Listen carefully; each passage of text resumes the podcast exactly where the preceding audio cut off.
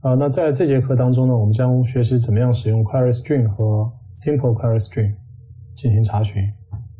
那我们知道，在 URL 查询当中呢，是可以使用特定的一些 query string 的。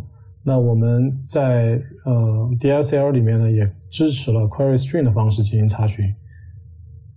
那看一下这个截图，它使用的是 query string 的方式，然后你可以指定这个啊 default field，就是我们前面讲的是 df。那在 query 当中呢，你也可以去使用大写的 and 去实现一个啊语的操作。那现在我们来看一下 simple query string query。那它其实和 query string 是类似，但是呢，它会去忽略掉一些错误的语法。那同时呢，只支持部分的查询语法。比如说，呃，and 和 not 和 all 是当做字符串直接处理的。那然后这个查询的 term 当中的默认关系呢是 all。你可以通过指定它的 operator 去修改它的行为。那在查询语句当中呢，我们是支持加号去代替 and，呃，减号去代替 not。那下面我们来看一下具体的 demo。呃，现在开始我们的 demo。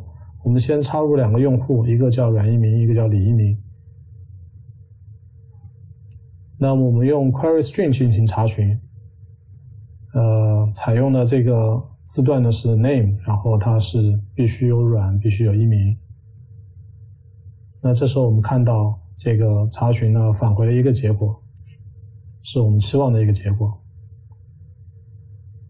那另外的话呢，在 query string 里面呢，其实也可以支持分组，也支持在这个查询当中呢指定多个字段。我们同样也返回了一个期望的一个结果。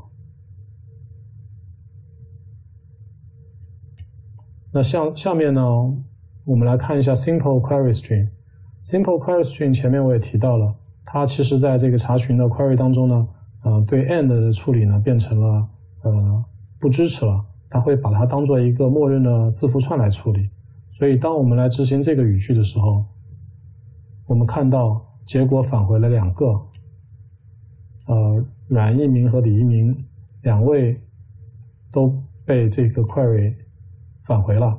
那如果说我们把这个 query 做一些简单的修改，把它改成 default operator 变 and，那这个时候呢，我们可以看到这个查询是返回了一条期望的结果。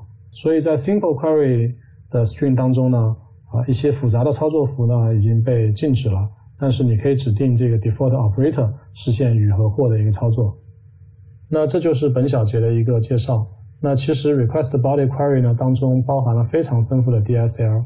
那一些高级的用法呢，我们将会在第二部分中做一些详细的介绍。